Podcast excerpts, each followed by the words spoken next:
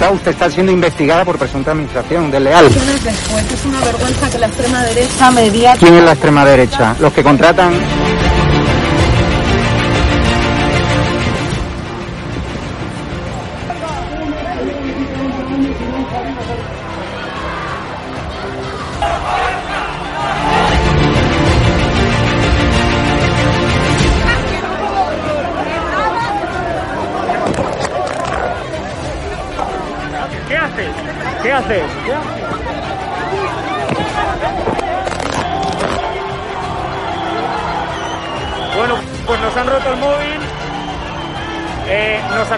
El móvil por detrás.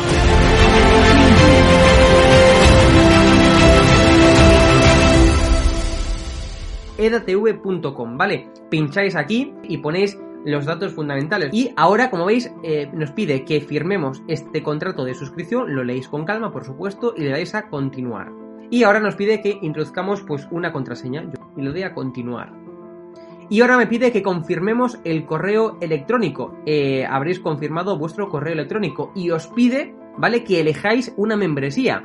Está gratis, mensual, semestral, anual, ¿vale? Pues podéis elegir, por ejemplo, si queréis ayudarnos pues con 9,99 euros al mes y con la tarifa eh, plata, pues le dais a aceptar y suscribirse. Pincháis aquí y como veis, ya os dice aquí, os pone todo claro, a Fact News Consulting, plata, tarifa plata mensual, 9,99 euros, le dais a pagar y os abrirá ya pues la, la- el TPV, ¿no? Ponéis vuestra tarjeta bancaria, ponéis la caducidad, el código de seguridad y ya podéis llegar a pagar dándole a este botón automáticamente.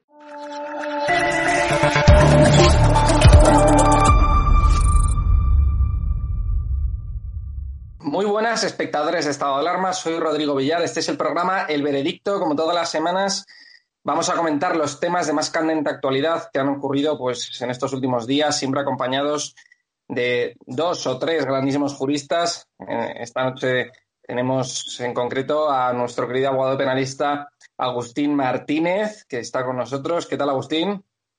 Muy buenas noches. Hoy somos de nuevo tres, porque don Fernando vale por dos.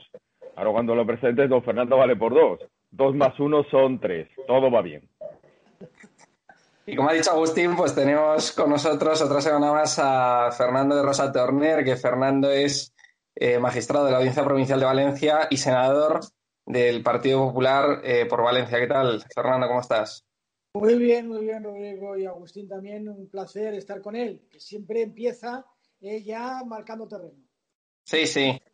Marca territorio, marca territorio. Marca territorio. Te va comiendo, te va comiendo, poquito a poco. Haciendo ahí- Haciendo amigos, haciendo amigos. Bueno, hoy tenemos que hablar eh, de varios temas muy importantes. Eh, en primer lugar, el tema del confinamiento en este hotel de Mallorca. Han confinado a una serie de jóvenes, unos estudiantes, en, en el Hotel Belverde, ahí del Paseo Marítimo de Palma de Mallorca. Eh, ha habido muchísima polémica en torno a este asunto. Eh, la verdad es que ha sido eh, increíble porque dicen que incluso se ha vulnerado la ley al confinar de forma totalmente irregular, de forma totalmente ilegal a, pues a todos estos estudiantes en, en ese hotel. Recordemos esa comparativa ¿no? de, de los hoteles de Canarias donde, donde confinaban, entre comillas, a los inmigrantes ilegales que venían de África y a Menas, y esta gente pues entraba y salía a placer de esos hoteles y nadie les decía nada. En, eh, salían del hotel por la noche, entraban otra vez de madrugada, se iban por ahí a robar, se iban a beber, etcétera. Entraban y salían del hotel y nadie les decía nada. Estos jóvenes de Mallorca les han puesto unos gorilas en la entrada para que no salgan y les han retenido. Realmente hay vídeos eh, en donde eh, se les dice a los jóvenes que están en el hotel que yo sinceramente mm, creo que es, mm, es muy imposible poder eh, discernir quiénes son esos jóvenes estudiantes de otros jóvenes, porque ahora mismo en Palma de Mallorca está repleto de chavales que acaban de terminar la selectividad, que se van ahí eh, de fiesta eh, una semana, etcétera, y es que al final tienes que retener a todos los jóvenes del hotel, ¿no? Y les han puesto unos gorilas y no les dejan salir del hotel. Ha habido declaraciones por parte de los políticos muy contundentes. Vox, eh, tras el varapalo de la justicia Armengol, porque le, ha pegado un mazazo en la cabeza, ha dicho que el gobierno de Baleares ha retenido ilegalmente a cientos de estudiantes. O sea, literalmente Vox ha dicho que ha retenido ilegalmente, es decir, ha secuestrado a cientos de estudiantes. El PP Balear eh, también ha dicho, que hoy tenemos a Fernando, que es el PP, el PP Balear critica que Armengol huya del Parlamento. Dice que el macrobrote no se arregla con mensajes en redes. Eh, y sobre todo, lo más importante es que varios padres de estos estudiantes confinados en Mallorca anuncian acciones legales contra el gobierno de Baleares. Es decir, que está, la cosa se puede poner complicada, se puede poner chunga, ¿no? Eh, vamos a comentar también si es posible que se produzca un referéndum en Cataluña, porque es que mm, sé que es una pregunta absurda eh, o, o, puede parecer absurda, porque es cierto que nuestro, nuestra Constitución no lo, no lo reconoce, no reconoce que una parte del territorio español pueda convocar un referéndum. Pero sí que es cierto que a mucha gente le ha dado miedo ver a Pedro Sánchez decir varias veces que nunca jamás se va a convocar un referéndum en Cataluña. Entonces, yo me pregunto, ¿hay alguna vía legal para poder llevar a cabo un referéndum en España? Sobre todo, lo más importante, no solamente en toda España, sino en una comunidad en concreto, es decir, que se reconozca el derecho a autodeterminación. Esto es un tema muy interesante que también vamos a hablar. Y vamos a comentar por último, eh, es que es un tema que no podemos dejar de comentar, esta operación policial contra José Luis Moreno por liderar una red de estafas financieras. Incluso decían que estaba organizando una especie de grupo criminal o que estaba dando amparo a grupos criminales al intentar, eh, pues, crear una red eh, de estafas financieras para tapar blanqueos de capitales pues, de criminales de criminales. Así que bueno, vamos a comentar estos temas que dan para varios programas, pero, pero bueno, vamos a intentar englosarlo todo lo que podamos. Agustín, el tema de Baleares, eh, ¿tú cómo lo ves? Varios padres de estos estudiantes han dicho que van a tomar acciones legales contra, contra, contra el gobierno de Baleares. ¿Qué acciones legales se pueden tomar? ¿Qué le puede pasar al gobierno de Baleares? Vamos a ver, yo creo sinceramente que todos deberíamos intentar ser un poco más mesurados y ponderados a la hora de, de hacer valoraciones sobre situaciones como la que se ha creado en eh, Baleares. El artículo 26 de la Ley General de, de, de Sanidad dice que cuando existan... Agustín, discúlpame un momento, discúlpame un momento. Eh, Fernando, el micro, porfa. Gracias.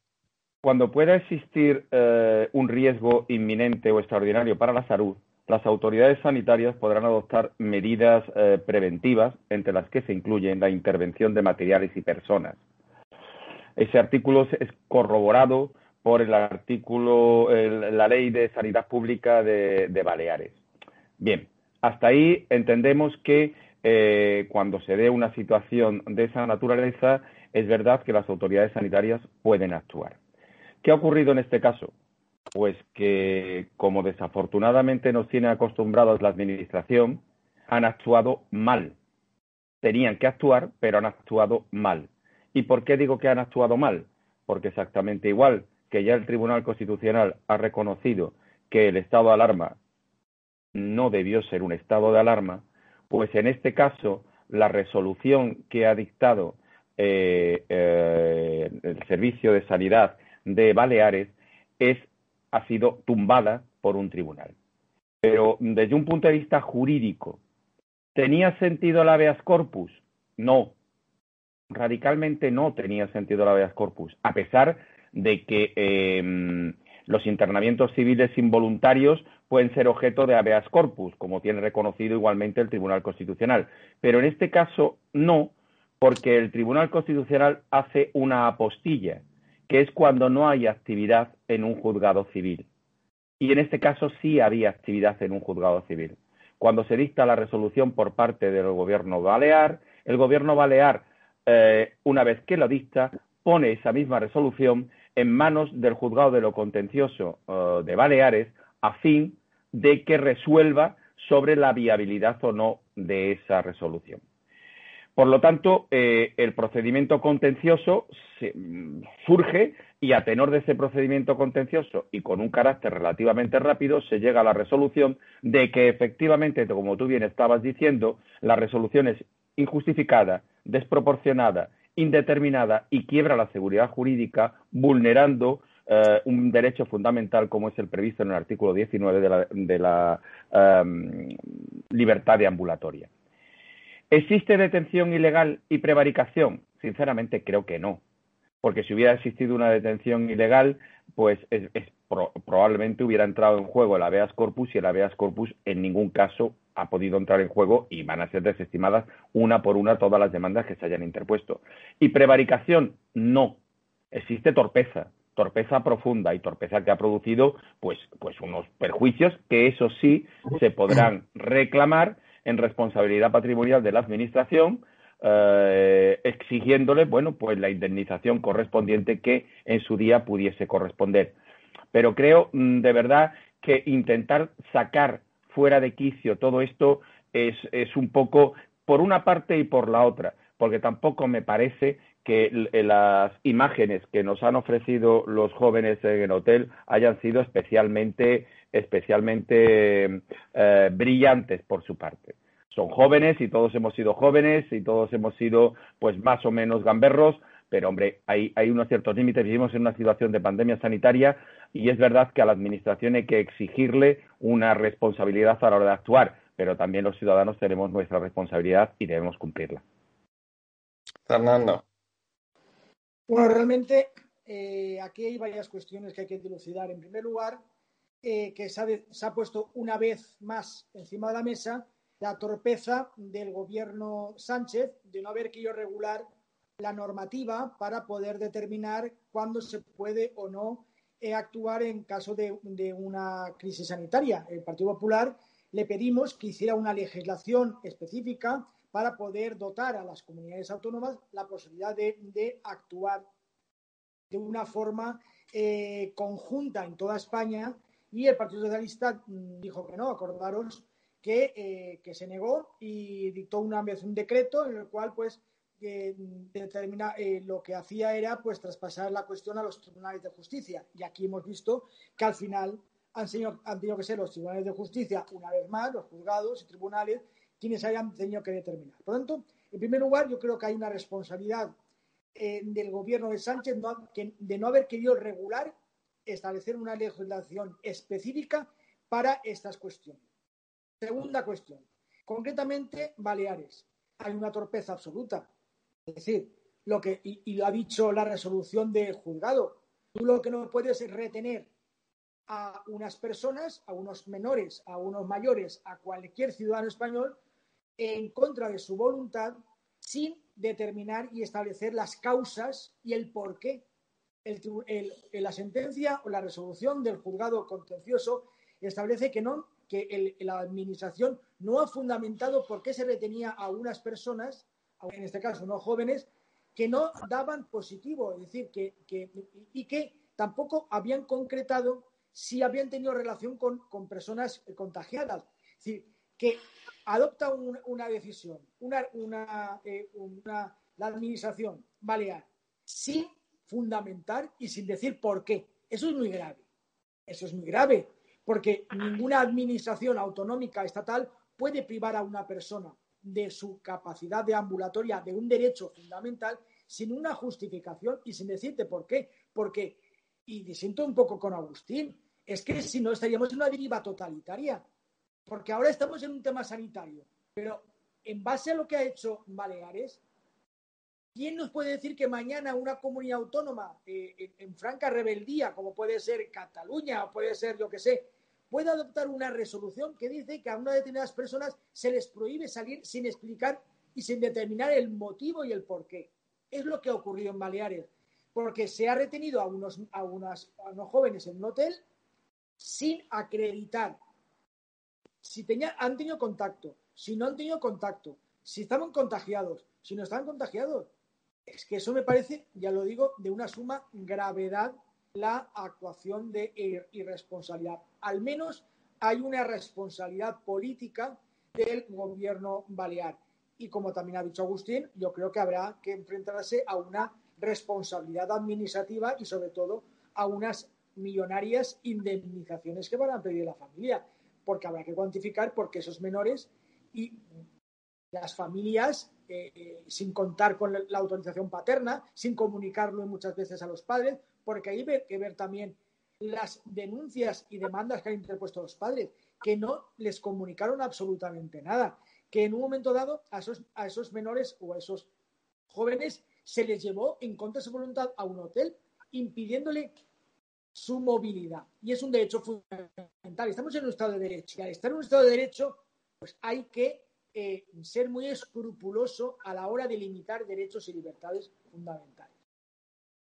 Luego, es verdad, como dice Agustín, bueno, pues los jóvenes son jóvenes, pues hemos visto escenas, pero eh, más grave fue, por ejemplo, la entrada de 10.000 marroquíes en Ceuta, es decir, y con el problema sanitario que efectivamente ocurrió, y ahí no, no nos planteamos otra cuestión, eh, sin, sin, querer eh, hablar del tema de, Ceuta, pero es que ahí hubo también una avalancha de 10.000 personas que muchos tuvieron contagiado y estuvieron en la calle sin ningún tipo de, medida porque no se atrevió el, gobierno de España a tomar algún, tipo de medida drástica, ¿eh?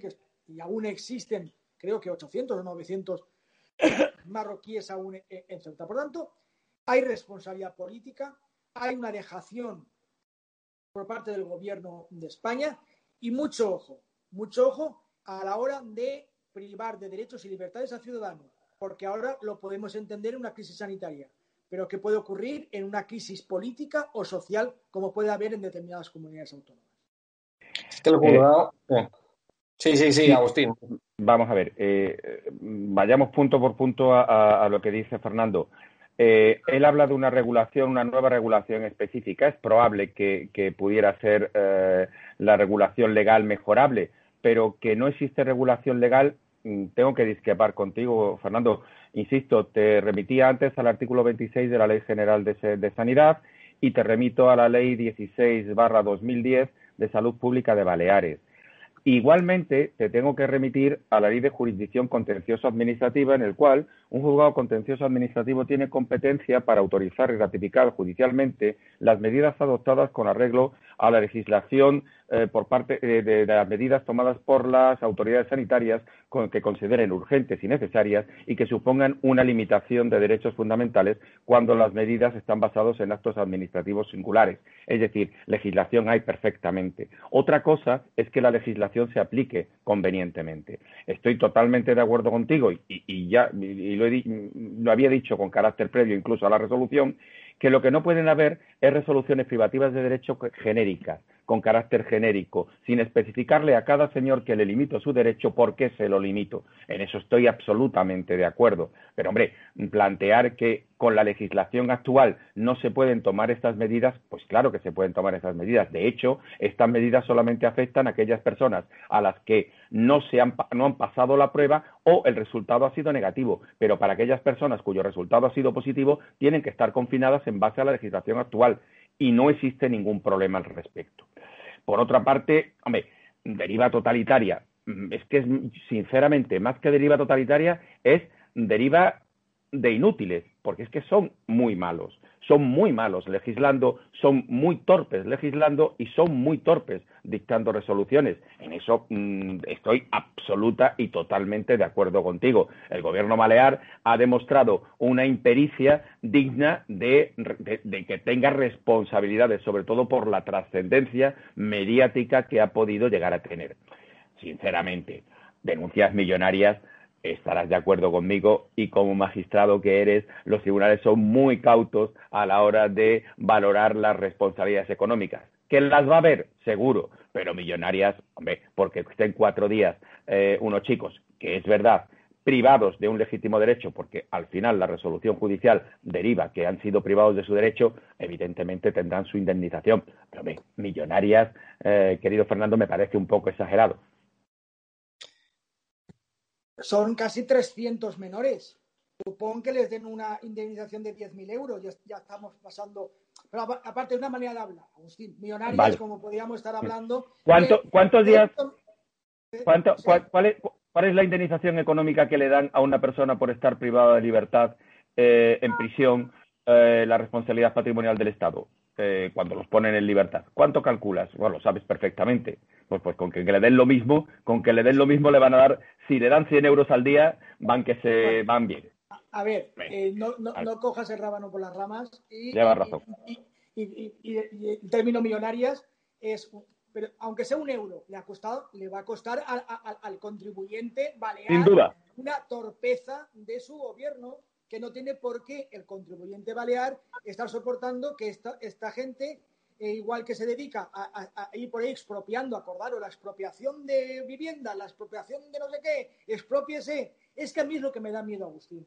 Sí. Me da miedo esas actuaciones sectarias e ideologizadas, porque estoy convencido absolutamente que el, el, funcionario de turno, el político de turno balear, le habrá dicho, estos niños pijos que vienen aquí, pues que, es decir, es que llegamos a ese momento, eh, llegamos a ese extremo, de, y, porque yo lo estoy viviendo en la Comunidad Valenciana, que es un, un, calquito de Baleares y un calco de Cataluña.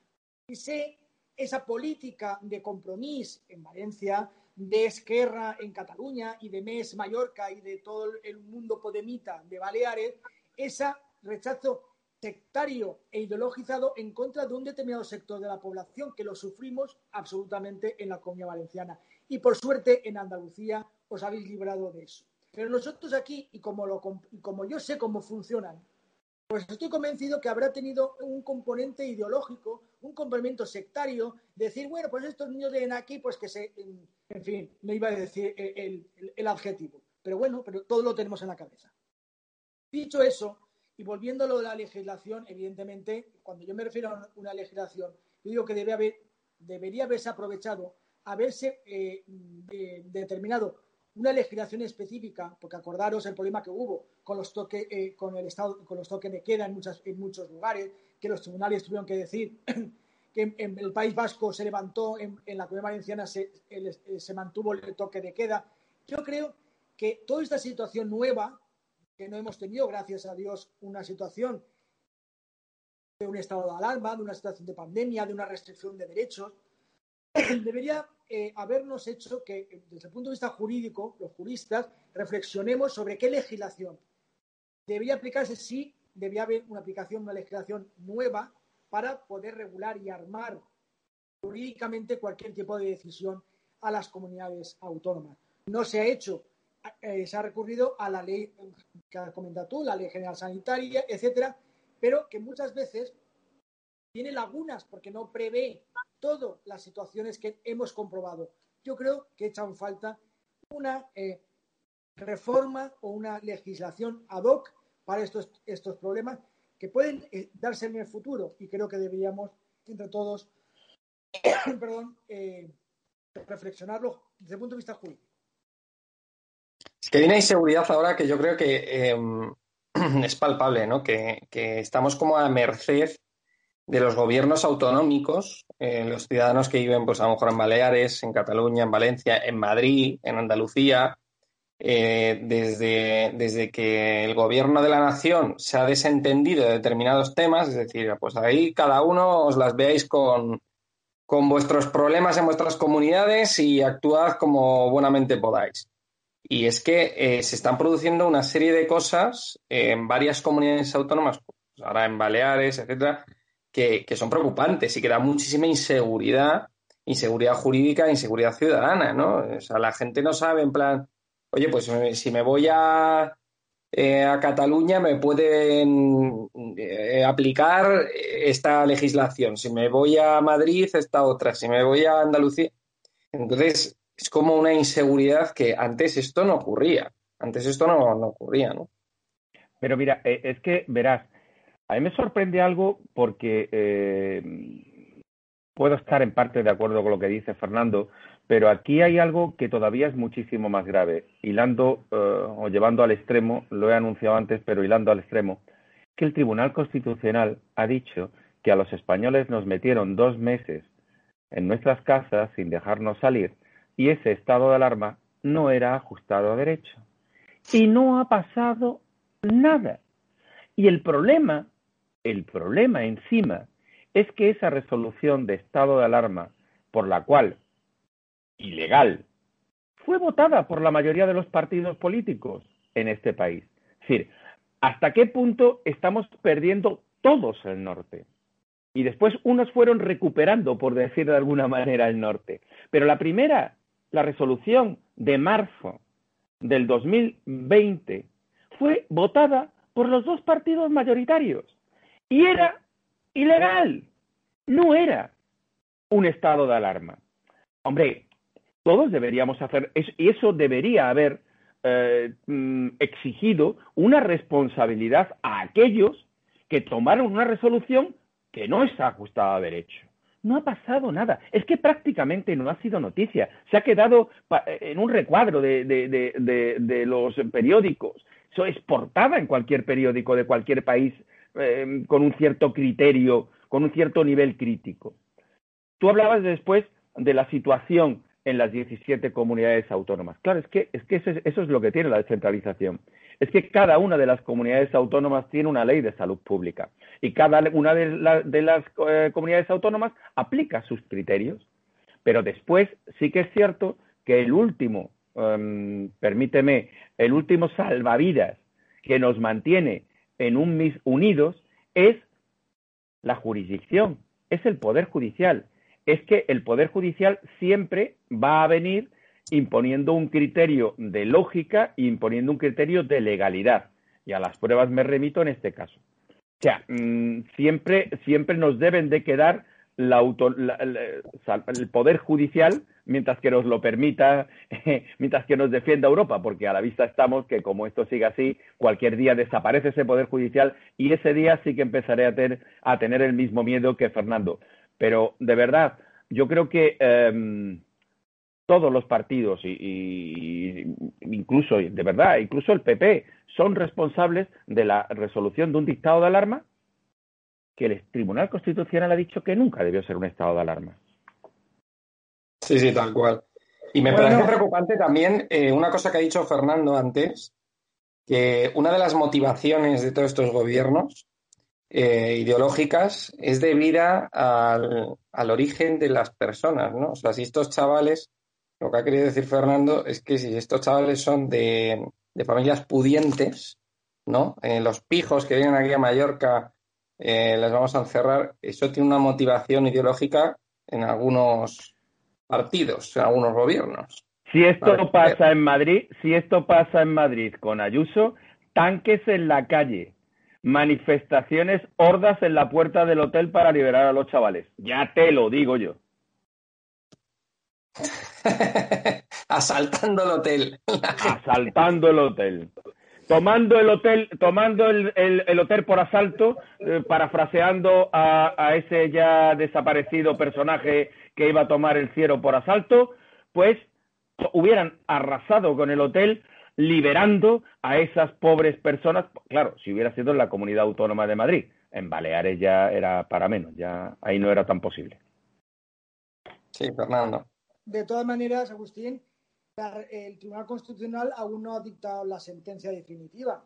Es decir, que, estamos ante una ponencia de, de, de Trevijano muy interesante, coincido con él plenamente, pero eh, ha habido las maniobras a último momento y no se ha llevado a pleno a votación.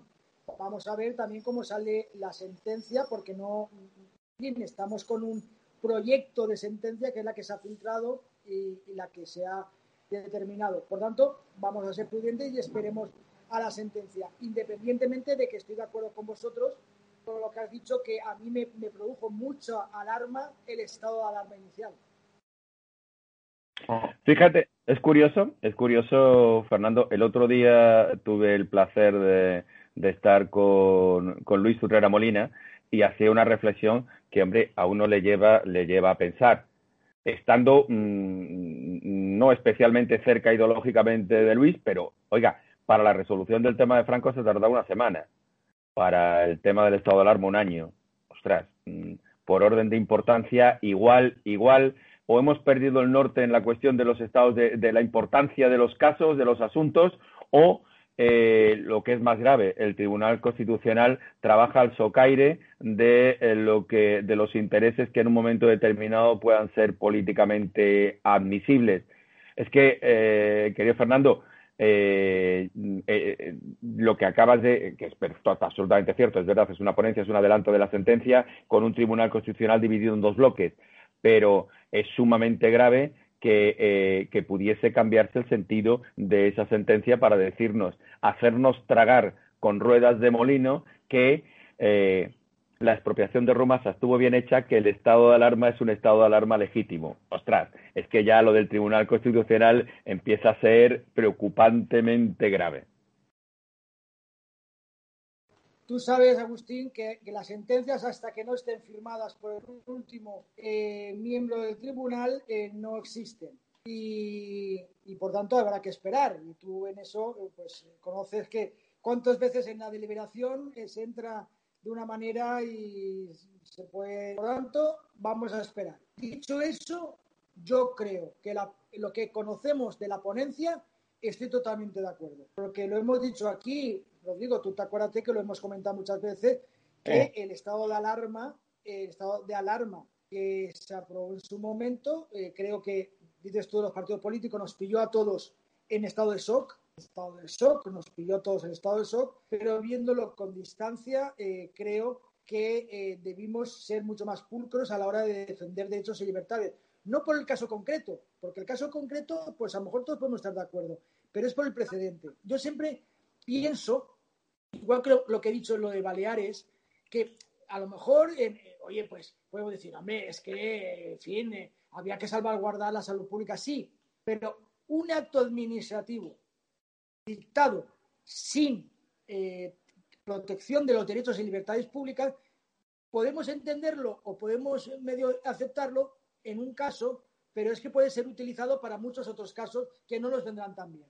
Por tanto, mucho ojo cuando hablemos de restricción de, derechos y libertades, porque por ahí hay comunidades autónomas que estudian hasta el milímetro eh, la posibilidad de, actuar y, de, la línea roja de la ley la tienen, se la saltan, ¿eh?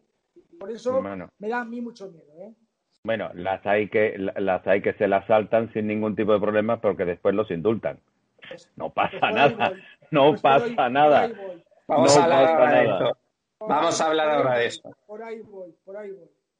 Vamos a hablar ahora de eso. En la ponencia de, García Trevijano fueron los votos que se, que, que se han producido ahora han sido 6 a 5, me parece, ¿no? 5 que ha estado muy ajustado y por eso van a repetir ¿no? Eh, esa, esa votación y veremos a ver qué pasa. Pero es cierto que nosotros en uno de los programas pasados estuvimos enumerando eh, de alguna manera las actuaciones totalitarias que se produjeron a raíz de ese decreto del estado de alarma de, de marzo de 2020, ¿no? O sea, que, que, había un montón, estuvimos enumerándolas. O sea, que es que es que es, solamente hace falta acordarse, ¿no? Un poquito de todo lo que, lo que ocurrió. Creo, Fernando, tú comentaste una eh, que pasó yo creo que desapercibida, eh, pero me parece gravísimo, gravísimo lo del tema de los medios de comunicación, que obligaban a hacer un minutaje, ¿no? Explícalo, explícalo, Fernando. Es que me parece de, dictadura, de dictadura total. Pues eh, que obligaban a todos los medios de comunicación que, que tenían que, unos determinados tiempos en sus informativos, de informar aquello que el gobierno consideraba que era eh, de... Verídico. Sí, ¿no? Eh, que, era de utilidad pública en, ese momento, es decir, todo lo, que, tenían que, tenían que suspender la, eh, la, la, emisión cuando salía, acordaros, Fernando Simón, o cuando las ruedas de prensa, cuando hacía la, brasa que nos daba el presidente del gobierno, acordaros, todos los sábados por la tarde en la siesta, que nos fastidiaba, y luego pasó el domingo, que parecía que ibas de misa y entrabas en, en, otra, en otra homilía. Y luego también el, el, el, portal de transparencia. Es que cerraron el portal de transparencia y no pudimos saber los contratos. O sea, ya no colgaron los contratos que, que efectuaban de compra de material, que lo hemos tenido que saber y rastrear con posterioridad para ver qué ha ocurrido con, esos contratos. Hombre, y, y, desde nombrar a, a Pablo Iglesias, acordaros, del CNI, que lo declaró, ha declarado el decreto el Tribunal Constitucional como, como contrario a derecho. Es decir, fue un abuso, un abuso. Por eso te digo que muchas veces podemos decir, bueno, en una situación de caos o una situación conflictiva, podemos admitir o, puede tener la sensación de, decir, bueno, pues que me restrinjan derechos, porque, pero es que en manos de quién vamos a ceder nuestros derechos y nuestras libertades. En un gobierno que lo primero que hace es gobernar por decreto, cerrar el portal de, transparencia, obligar a los medios de comunicación a informar en la línea que quería exactamente eh, eh, el gobierno.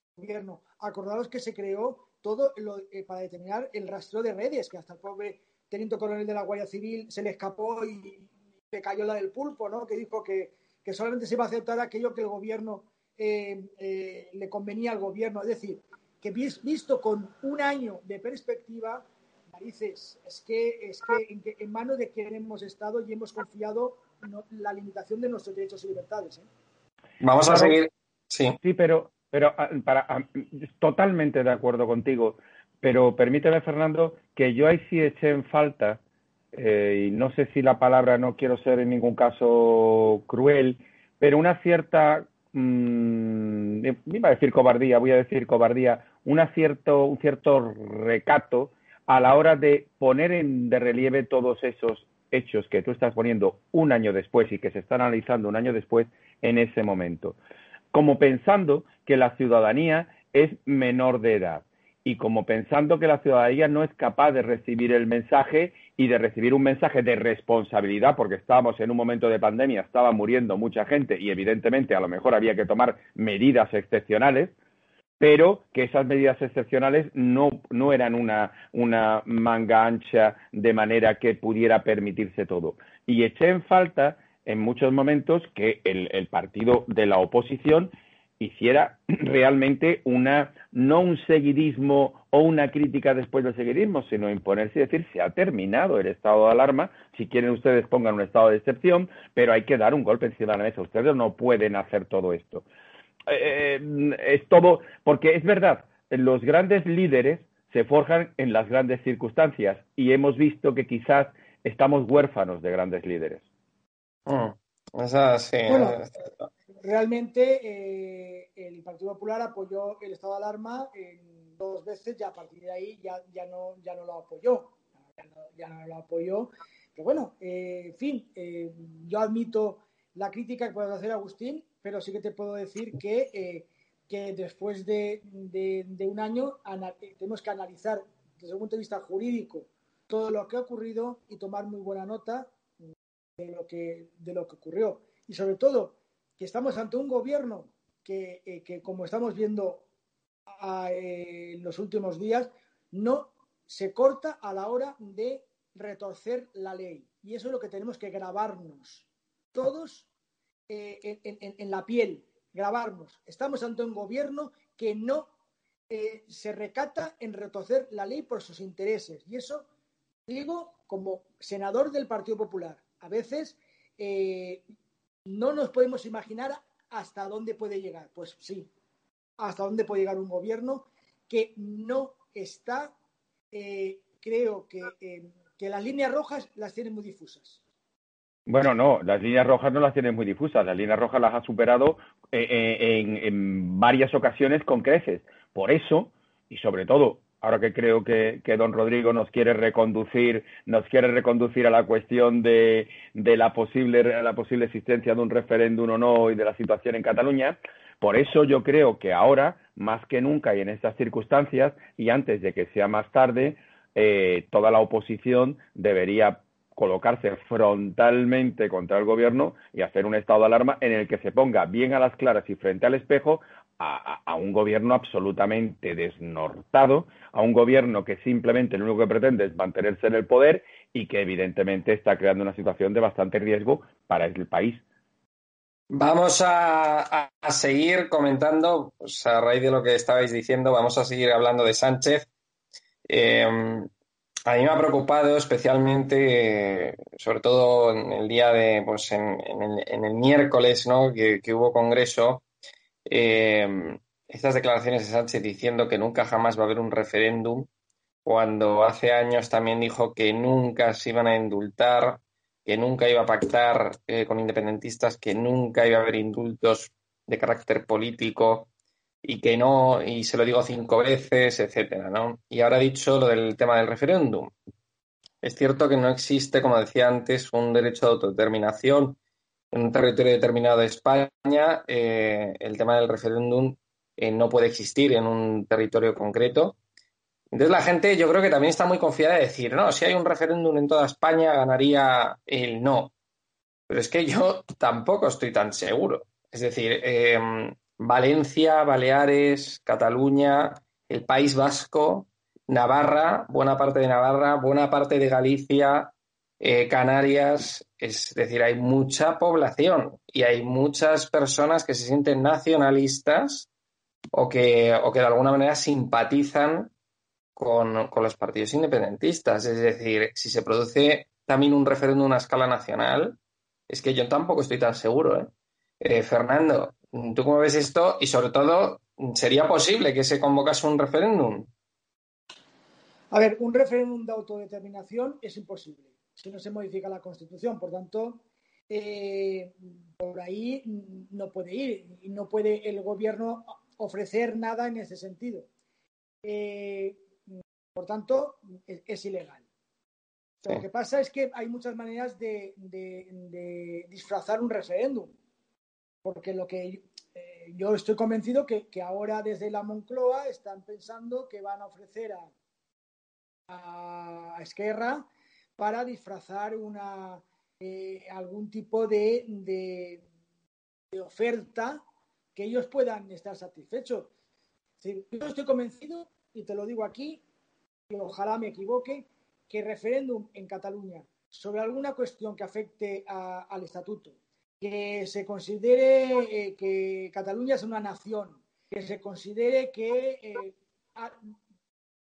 yo creo que un referéndum en Cataluña va a haber, no de autodeterminación, así no puede, no puede haberlo, pero que va a haber una oferta de humillación para el resto de comunidades, estoy absolutamente eh, convencido. Y eh, ahí, desde luego, tendremos que estar todos muy, muy atentos a, a, lo, que, lo que vaya a ofrecer el gobierno, porque, a ver, Rufián nunca engaña será una persona eh, que no, no, estamos de acuerdo, yo vamos, en absoluto, y, pero él nunca ha engañado. Y se lo ha dicho. Denos tiempo. El miércoles, se lo dijo al, presidente eh, del gobierno, dice, bueno, usted dijo que no iba a haber los indultos y, eh, y dice ahora que no hay referéndum, denos tiempo, si es que lo han dicho y han puesto fecha el año, el año 23 si lo han dicho en el Congreso el miércoles pasado. Por tanto, eh, hay que estar muy atentos y creo que algo estará maquinando nuestro Rasputín Iván Redondo para intentar, como los chilenos, la bolita donde está e intentar eh, eh, anestesiar a la población española y llevarnos otra vez a, una situación límite, ¿no? Por tanto, a mí me da mucho, me da mucho miedo esas negociaciones bilaterales entre el gobierno y una comunidad autónoma, que nunca lo he podido entender, una, relación bilateral, cuando el, señor Aragonés es el representante del Estado en Cataluña, es el representante de la unidad de España y de la Constitución en Cataluña, y no sé qué tiene que estar una relación bilateral, pero bueno, hay que estar... Fernando, Fernando ¿cuánto falta para que todo este sentimiento independentista eh, en caso de que se produzca un referéndum, por ejemplo, del Estatuto de Cataluña, y atraiga también a Valencia y a Baleares. Porque esto ya sería más preocupante también. Es decir, o sea, que, que la oferta, por ejemplo, que haga Esquerra, es decir, que, que, la, que el desafío que haga Esquerra es decir, eh, oiga, no, no, vamos a incluir también en el paquete a Baleares y a Valencia. Mira, Rodrigo, eh, el otro día salió una noticia que, ha quedado desapercibida, pero quiero destacarlo aquí. En, el Tribunal de Cuentas eh, también se ha determinado que hubo un gasto ilícito de dinero de público catalán para eh, extender la independencia y, a Valencia y a, y a Baleares. Es decir, que había una partida de dinero dedicada a subvertir el, orden público en Valencia y en Baleares camino a, aumentar ese índice de independentistas en estas dos comunidades autónomas. Por tanto, ¿Qué va a ocurrir? Y tampoco me gustaría ser profeta, pero bueno, el País Vasco está históricamente reclamando Navarra. Navarra actualmente está siendo gobernada por aquellos que, que son proclives a una unión, en cierta manera, con el País Vasco, rompiendo su foralidad. En la comunidad valenciana hay un gobierno que está eh, trabajando internamente para cortar cualquier tipo de, amarra con, digamos, con Madrid, con el resto de España y tendernos hacia, eh, hacia Cataluña. El propio presidente de la Generalitat Valenciana, en unas declaraciones que nos dejó boquiabiertos en Valencia, habló de la Commonwealth Mediterránea. Habló de la Commonwealth para no hablar de los países catalanes, porque aquí habla de los países catalanes y hay aún mucho sector de la población que se nos pone los pelos de punta. ¿eh? Pero habló de una Commonwealth, una cursilada, pero que no está en cursilada, que esconde un proyecto, que es el proyecto catalán, valenciano, balear. Y eso es el proyecto, porque ellos saben que Cataluña en sí misma no tiene entidad, pero si arrastra a la comunidad valenciana y a Baleares, ojo, porque con ya más de 12 millones de personas, que es un tercio de la población española, vamos a ver lo que ocurre. ¿eh? Vamos a ver lo, que puede ocurrir con tres comunidades eh, en franca rebeldía. Ah. Más País Vasco y Navarra. Imaginaros lo que os puede suponer para la unidad de España. Sí, sí. Agustín. Hombre, realmente eh, el panorama que se presenta, sin duda, mm, podría titularse la balcanización hispánica, porque eh, con esas premisas vamos camino de, pues eso, de la, de la destrucción del concepto del concepto España tal y como lo conocemos. Mm, refiriéndonos. Nos vamos a ir todos a Sevilla, Agustín, nos vamos a ir todos a Sevilla.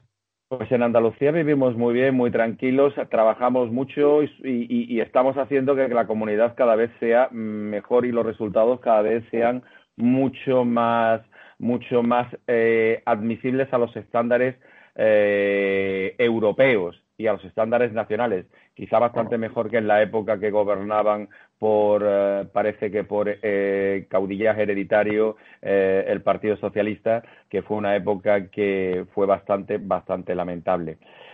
Pero mm, dos cosas. Primero, si a mí alguien me humilla de la manera que Rufián humilló el miércoles a Pedro Sánchez, yo en ese mismo instante, por dignidad, es muy probable que me hubiese levantado y hubiese dicho, hasta aquí hemos llegado, convoque elecciones que a mí alguien me diga, en, como le dijo Rufián, como acaba de recordar Fernando, bueno, me, le faltó decir, querido Pedro, querido Pedro, si cuando tú decías indultos no, después has dicho indultos sí, bueno, que digas referéndum no, lo entendemos como que tienes que engañar a toda esta partida de gilipollas, pero sabemos que danos tiempo que lo conseguiremos. Eso es tan humillante, es tan absolutamente lamentable que eh, si no fuera porque es, es, es, verdad y es serio, parecería de programa de, de programa de humor de, mm, de, de, un cierto, de un cierto, permíteme, nivel de inteligencia. Pero es que aquí yo creo que realmente el camino, el camino va a ser, eh, va a ser otro. El camino eh, que ya lo abrió esa ilustremente que fue José Luis Rodríguez Zapatero, cuando dijo aquello de, oiga, aprueben un estatuto y tráiganmelo que yo le doy el viso y vamos todos para adelante, ese va a ser el primer caramelo que se va a plantear, la nueva reforma del estatuto con un requisito indispensable, que es considerar, eh, eh, otorgar de personalidad jurídica a el pueblo de Cataluña. Ese es el principio del fin. Ese sin duda es el principio del fin. Eso no fue admitido por el Tribunal Constitucional porque suponía que si la unidad, que si solo Cataluña podía decidir sobre el futuro de Cataluña, no tenía ningún sentido eh, el, concepto de unidad de España como tal. Pero hay otra cosa que es todavía más grave. Es verdad que eh, eh, a día de hoy fluctúa en lo que es el, sentimiento nacionalista en, en, la población catalana en un 50% arriba o abajo, más allá de con independencia o no independencia, pero el sentimiento nacionalista fluctúa en un 50%. Pero mi problema, o el problema que os planteo es, ¿qué va a pasar con las nuevas generaciones?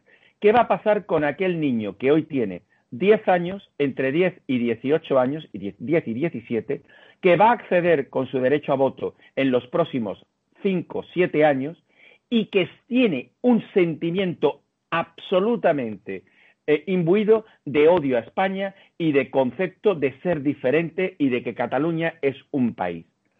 Evidentemente esa gente, ese niño es que no, no lo puede ver de otra manera. Y por mucho que tú le quieras explicar, ese niño se va a sentir catalán, se va a sentir antiespañol y ese sentimiento se va a ver reflejado pues en esas nuevas generaciones que van a acceder al derecho a voto. Claro, ya no se trata de una sociedad enfrentada a un 50% como puede estar ahora.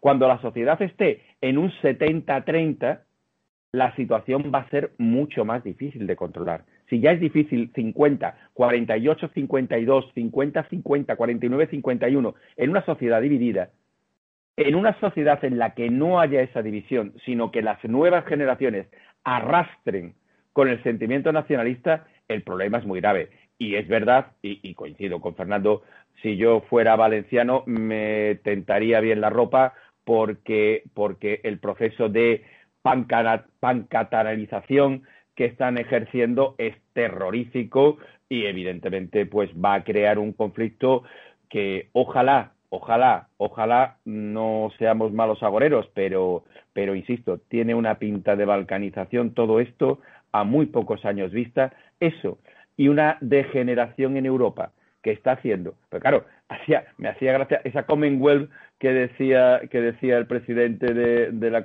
me imagino que también cogerá Córcega, eh, la Provenza, eh, eh, claro, ostras, a ver cómo le decimos a los jacobinos franceses que le vamos, que, le van a quitar el rossignol, ostras, espérate, espérate. Es que, es que es muy heavy todo esto. No, no, Agustín, la verdad es que totalmente de acuerdo contigo. Me parecía también muy lamentable un comentario que hizo Sánchez sobre, pues sobre todo este asunto que le decía, creo que, creo que le contestaba Pascal y le decía, es que usted quiere ser como el general Espartero, que quiere bombardear cada 50 años Barcelona para que estén tranquilos. Y es que me parece de una mezquindad tan grande decir, decir eso. O sea, es decir, pero, pero es que sin vergüenza, es que no es, no es cuestión de, de bombardear cada 50 años Cataluña, que es cuestión de hacer las cosas bien, ¿no? De dar una educación, etcétera, de contar la verdad a la gente, la verdad histórica que ocurrió allí. Es decir, es, es algo, y a mí me, me, pareció encima se mofaba, o sea, cuando le interpelaban y cuando le decían, no, oiga, es que usted mm, seguramente va a claudicar ante los independentistas, va a convocar un referéndum, va a caer, al final va a caer, les ha, les ha concedido los indultos, y encima luego sale y en vez de contestar con una seriedad, pues mm, obligada en, ese, en ese asunto, se pone a mofarse de Abascal, de, Pablo Casado, de, o sea, es que es increíble, es increíble. Pero es que tú date cuenta que el problema que se plantea ahora mismo eh, en Cataluña y en el País Vasco eh, es grave. Pero es que también es muy grave que el PP prácticamente no tenga representación en Cataluña y tenga también una escasísima representación en el País Vasco. Es decir, eh, esa, esa conquista de la, de la población, esa conquista ideológica de la población, tiene que hacerse desde una formaciones políticas nacionales que tengan un cierto criterio. Y, mm, algo falla también en el discurso, permítemelo Fernando, en el discurso de, del PP en Cataluña y en el País Vasco, cuando se han convertido en una fuerza absolutamente residual y con unas posibilidades escasísimas de acceder a, aumentar en alguna medida su, su fuerza política como tal. Yo creo que es tiempo de más de unidad que de enfrentamiento. Bueno, eh, realmente eh, eh, la presencia del Partido Popular en Cataluña es manifiestamente mejorable, es decir, no, voy a, defender aquí otra cosa. Pero siendo eso para un partido político importante, lo importante es la presencia de España en Cataluña. Yo creo que debemos empezar a hacer un proyecto de cómo va a estar España presente en Cataluña, porque lo que no se conoce, al final no se quiere, y no se aprecia. Tú vas a muchos pueblos de Gerona o de Lleida o de Tarragona o de y, no hay presencia del Estado, no hay presencia de nada. Es que por eso hay que empezar desde la educación, hacer cumplir las sentencias y permitir que, las, que los padres que quieran que sus hijos estudien en español, estudien en español. Segundo lugar, eh, eh, hacer un planteamiento de cuál es la, eh, la presencia del Estado en todos los ámbitos de la administración. Y eso no quiere decir que haya una recentralización, sino que hay que pensar cuál es la alternativa que se tiene que dar a estos, al, independentismo y hacer que el 50% de la población en Cataluña que no votó y que normalmente a lo mejor no vota en unas elecciones autonómicas, vote. Vote a, eh, a, partidos constitucionalistas que defiendan la unidad de España. Y ahí, pues estar contigo de acuerdo en que es importante efectuar a lo mejor una, una propuesta conjunta o una candidaturas eh, unitarias. Pero bueno, lo importante es que el 50% de la población que en las últimas elecciones autonómicas no fue a votar, vote y vote a una alternativa constitucionalista y que luego no le fallemos, no le fallemos a, ese, a esos millones de, de, de catalanes que quieren ser españoles y que quieren seguir manteniendo su propia eh, existencia dentro de España. Y eso es lo que, lo que hay que poner encima de la mesa. Claro, pero bueno, ¿cómo, cómo no, pero cómo no les vas a fallar, cómo no les vas a fallar si resulta que cuando hay una condena después los indultas.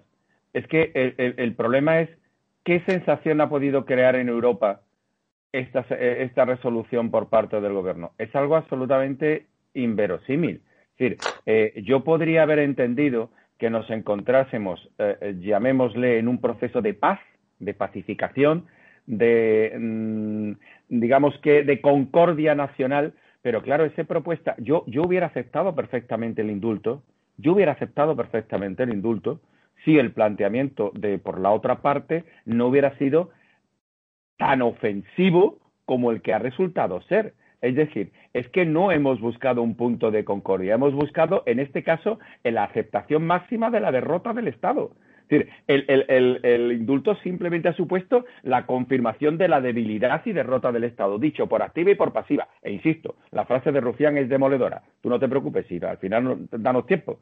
Si esto es una cuestión de que lo necesites, si da igual. Eh, eh, ostras, es que acaba siendo muy complejo el hecho de cómo eres capaz de vender tu situación frente al mundo, ya no solamente frente a España, ya no solamente frente, frente, bueno, mira, el líder del PSOE de Andalucía, el líder del PSOE de Andalucía, que ha derrocado a, a, a la nunca suficientemente ponderada Susana Díaz, eh, Juan Espadas, que va a ser, es un hombre moderado, alcalde de Sevilla, es un tipo que solamente se moja poco, porque cuando llueve aquí llueve poco y siempre le llevan el paraguas. Es alguien que no, que tiene pocos problemas en relación a eso. Cuando le preguntaron al día siguiente, después de ser nombrado eh, líder del Partido Socialista Obrero Español en Andalucía, cuando le preguntaron acerca de los indultos, dijo, bueno, que él, si el gobierno lo había hecho, estaba de acuerdo. Y, y, pero y si no se lo hubieran dado, bueno, pues también hubiera estado de acuerdo. Es decir, no tienen ningún criterio, porque saben que en ellos les va el sueldo. Si tú no tienes ese sentimiento absolutamente claro y convincente, más allá de que Cataluña es España, de que no caben los indultos, de que no cabe una derrota del Estado de tal manera, pues difícilmente puedes estar creando Estado. Y el Estado no se crea por arte de birribirlo, que la presencia en Girona, en Gerona o en Vic no se hace porque estemos aquí hablando y Fernando diga, es que el Estado tiene que estar en todas las ciudades de, de Cataluña. Sí, sí, bueno, y eso cómo sea. Vale, eh, Vamos a terminar ya simplemente una valoración rápida que podáis hacer eh, antes de cerrar sobre el caso de José Luis Moreno, que mm, la verdad es que no quería dejar de comentarlo. Ha sido un caso bastante mediático. Eh, Fernando. Bueno, a mí me ha, me ha sorprendido. Es decir, eh, es un mafioso, parece ser, es un mafioso.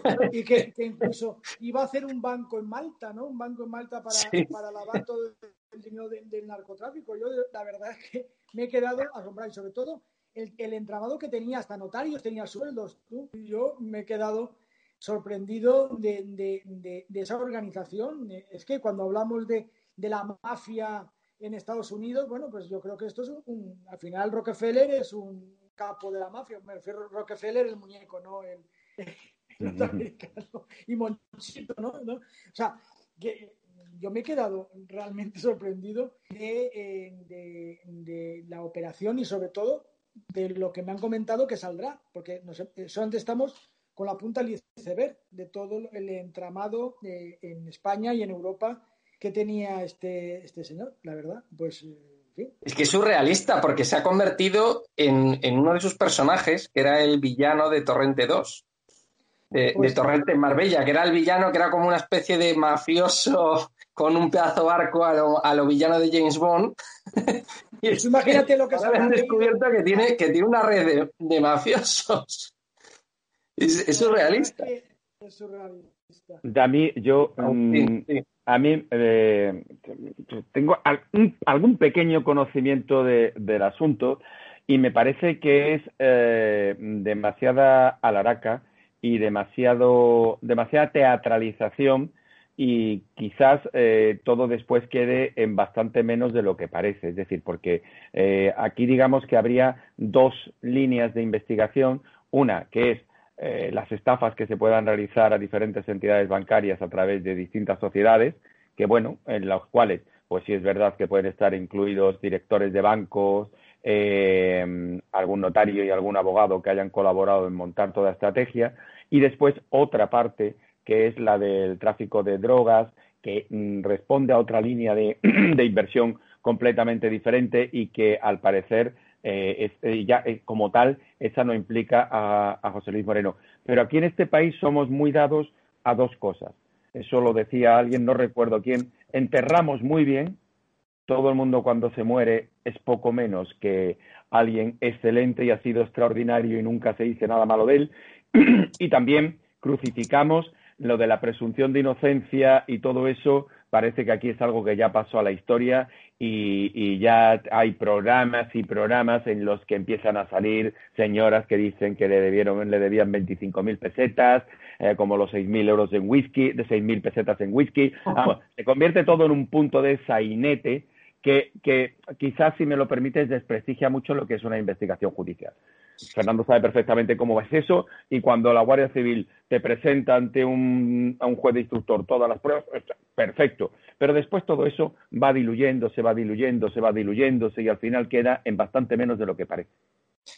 Bueno, muchas gracias Agustín, muchas gracias Fernando por eh, haber estado una semana más con nosotros. Muchas gracias a los dos y buen fin de semana. Un placer como siempre y espero y espero no haber, haber- no haber sido demasiado eh, mm, impropio- Crítico.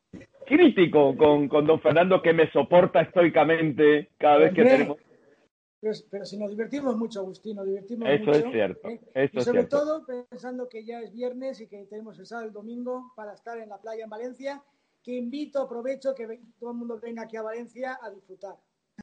Muy bien. Rodrigo, tómate la palabra que nos vamos para Valencia en cuanto nos den Eh. una oportunidad. Hombre, una le- paellita, una paellita. Una payita cae seguro. Me salen muy buenas, ¿eh? me salen muy buenas. Bueno, Eh. seguro que sí. Pues muchas gracias a los dos. Y Un muchísimas gracias a todos los espectadores de Estado de Alarma. Este ha sido el programa El Veredicto. Hemos hablado de si va a haber un referéndum eh, ilegal en Cataluña. Eh, Pedro Sánchez ha dicho que no, que nunca va a haber un referéndum ilegal. Hemos hablado también del confinamiento irregular, ilegal que se ha producido en este hotel de Baleares. Y también hemos hablado del caso de José Luis Moreno. Eh, muchísimas gracias por habernos visto. Un saludo a todos y viva España.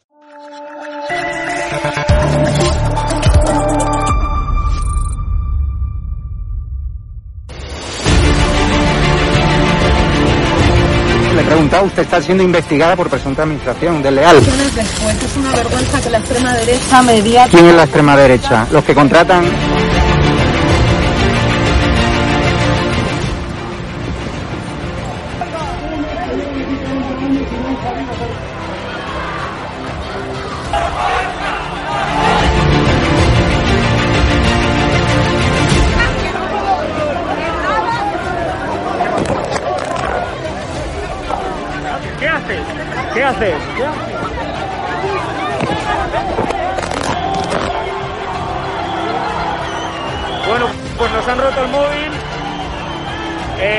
acaban de romper el móvil por detrás.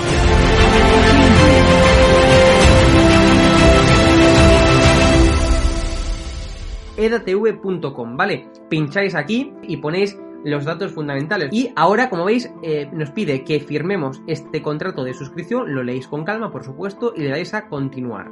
Y ahora nos pide que introduzcamos pues una contraseña y lo doy a continuar. Y ahora me pide que confirmemos el correo electrónico. Eh, habréis confirmado vuestro correo electrónico y os pide, ¿vale? Que elijáis una membresía.